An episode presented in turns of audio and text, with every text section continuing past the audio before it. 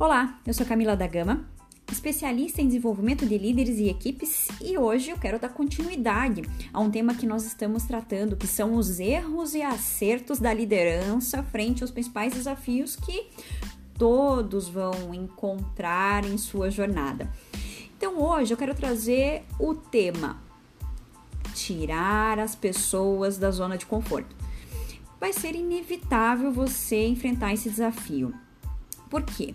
Na atualidade, nenhum líder é contratado ou promovido para manter as coisas estáticas da forma como sempre foram.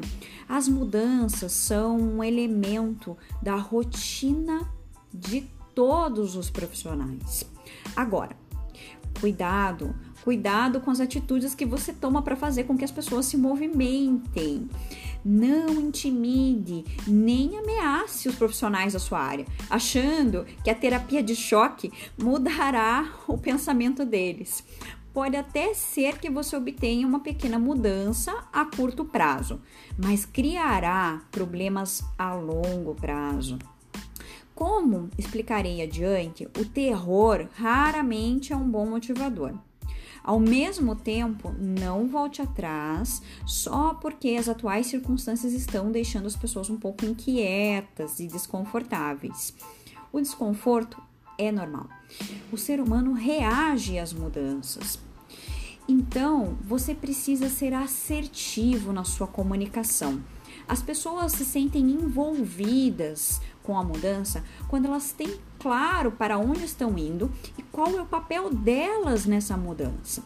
Então, o primeiro passo é você conhecer muito bem cada perfil dentro da sua equipe para que você possa adequar a sua comunicação e entender o que estimula cada um dos membros da sua equipe.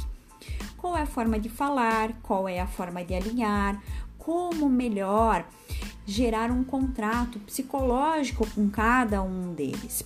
Agora, é claro, você precisa também avaliar as capacidades da sua equipe. Você precisa ter um plano de desenvolvimento consistente que esteja em linha com as necessidades de cada membro da equipe.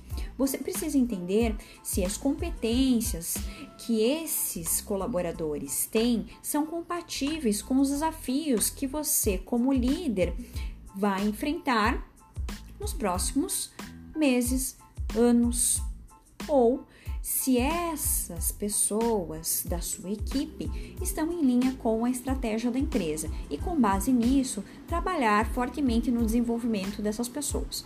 Por outro lado, você também precisa ser firme quando você alinhar as expectativas com as pessoas.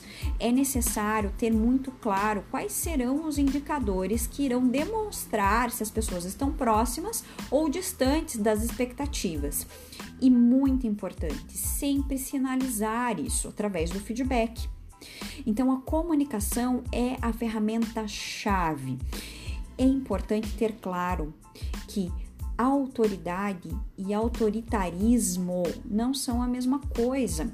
Você sim deve mostrar autoridade, você sim deve mostrar que você é o maestro, que você está à frente para guiá-los, mas de uma forma inspiradora, de uma forma que as pessoas sintam vontade de estar contigo.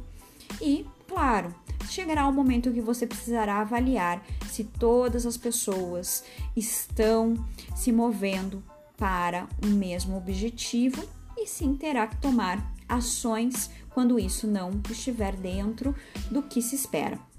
Então, essas são aí as minhas orientações para você. Se você gostou desse conteúdo, compartilhe com aqueles que também irão se beneficiar.